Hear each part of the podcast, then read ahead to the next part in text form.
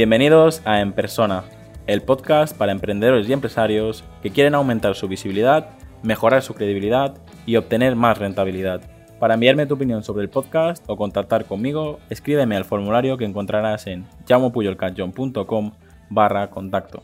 Y en el episodio de hoy vuelvo a recuperar esta guía para detectar y validar negocios online. Esta vez os haré las preguntas enfocadas a venta, producto o servicio, finanzas y organización.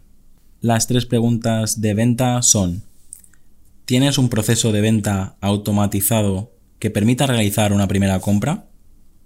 ¿Fomentas que tus clientes satisfechos te recomienden a nuevos clientes potenciales?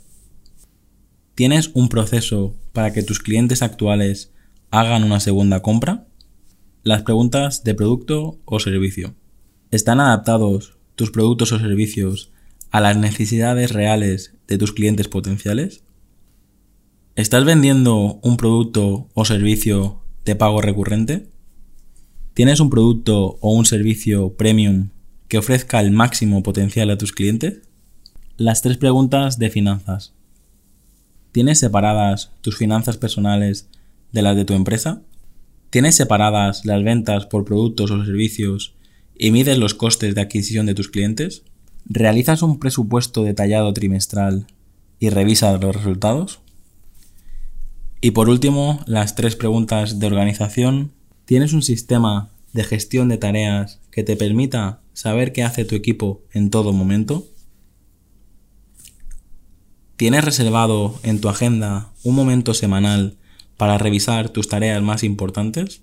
¿Tienes un plan trimestral que vaya de la visión del negocio hasta las tareas concretas a realizar y que tengan métricas para medir los resultados? Una vez más, estas son algunas de las preguntas que podéis encontrar en la guía de detectar y validar negocios online. Y como siempre digo, estas preguntas no sirven de nada si no pausas el episodio y si no reflexionas las respuestas. De nada sirve que yo te haga estas preguntas y tú no pares el episodio y reflexiones la respuesta. No es suficiente en contestar sí o no, sino lo que debes hacer es reflexionar por qué todavía no lo estás haciendo y si ya lo estás haciendo, te toca revisar por qué te funciona o cómo lo puedes mejorar.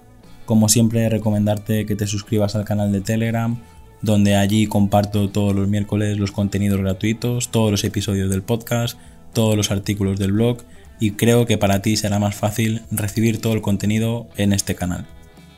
Hasta aquí el episodio de hoy. Muchas gracias por escucharme y por compartir el episodio en redes sociales. Suscríbete en iTunes, iBox, Spotify o YouTube. Encuentra este y todos los demás episodios en enpersona.com.